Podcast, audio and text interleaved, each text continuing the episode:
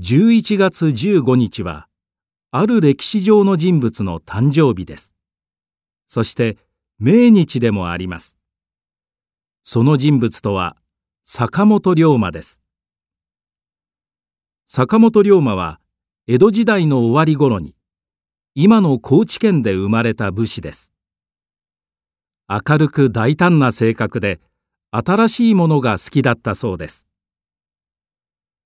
新しい時代を作るために活躍しましたが明治時代が始まる直前に殺されてしまいました。犯人は分かっていません。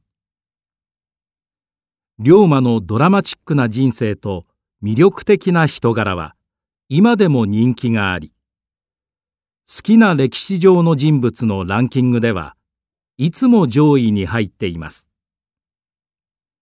龍馬が登場する小説や漫画映画やドラマなどはたくさんあるので見比べてみるのも面白いですね。